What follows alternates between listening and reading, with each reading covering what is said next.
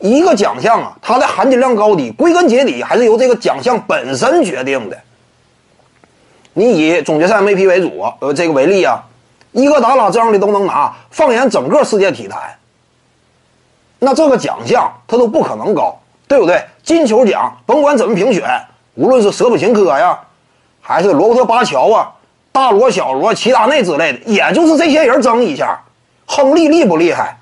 世界英超金靴奖得主没有金球奖，对不对？你这么顶尖高手都竞争不了，说明什么？这个奖项啊，它整体得奖能够入围的这个人都是一顶一的超级大腕，起码在当年数一数二，这才是奖项的真正含金量基础。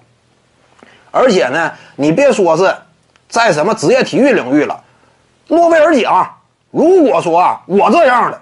我不是谦虚，我这样的，我点灯熬油，努一努力，我都能有可能拿诺贝尔奖。那这奖肯定不太值钱，对不对？我要是努一努力都能拿，那就完了。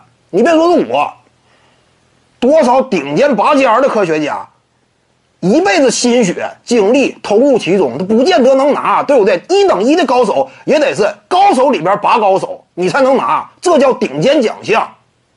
因此呢，你这个道理看不出来吗？你别说是职业体坛了，你范围划到整个社会领域，都是类似的结果呢。为什么在篮球领域当中你就看不出来呢？伊戈达拉这个球员都能拿的，能是顶尖奖项吗？这个道理不直观吗？我感觉这是不应该有任何质疑的。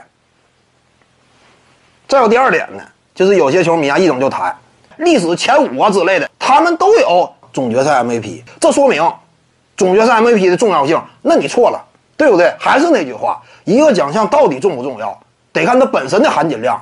你这个逻辑顺序本身就有问题。这有点类似于啥呢？迈克尔·乔丹、沙克尔·奥尼尔，他俩上幼儿园的时候都率领大班战胜过小班，那是不是说这种荣誉也是世界顶尖呢？或者说清华北大呀，这些学生都知道一加一等于二，一加一等于二也是一个世界级的数学难题吗？这个逻辑明显错。我感觉呢，你但凡。对于逻辑有一个基础的认知的话，都不会问出这种问题，对不对？什么叫前几都有哪个哪个奖，这个奖含金量就高啊？这是扯淡的话吗？各位观众要是有兴趣呢，可以搜索徐静宇微信公众号，咱们一块儿聊体育。中南体育独到见解就是语说体育，欢迎各位光临指导。